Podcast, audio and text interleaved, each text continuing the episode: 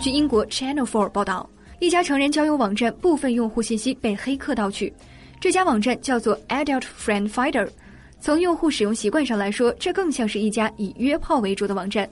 这次有四百万用户的个人信息被黑客盗取，他们在全球有六千三百万用户。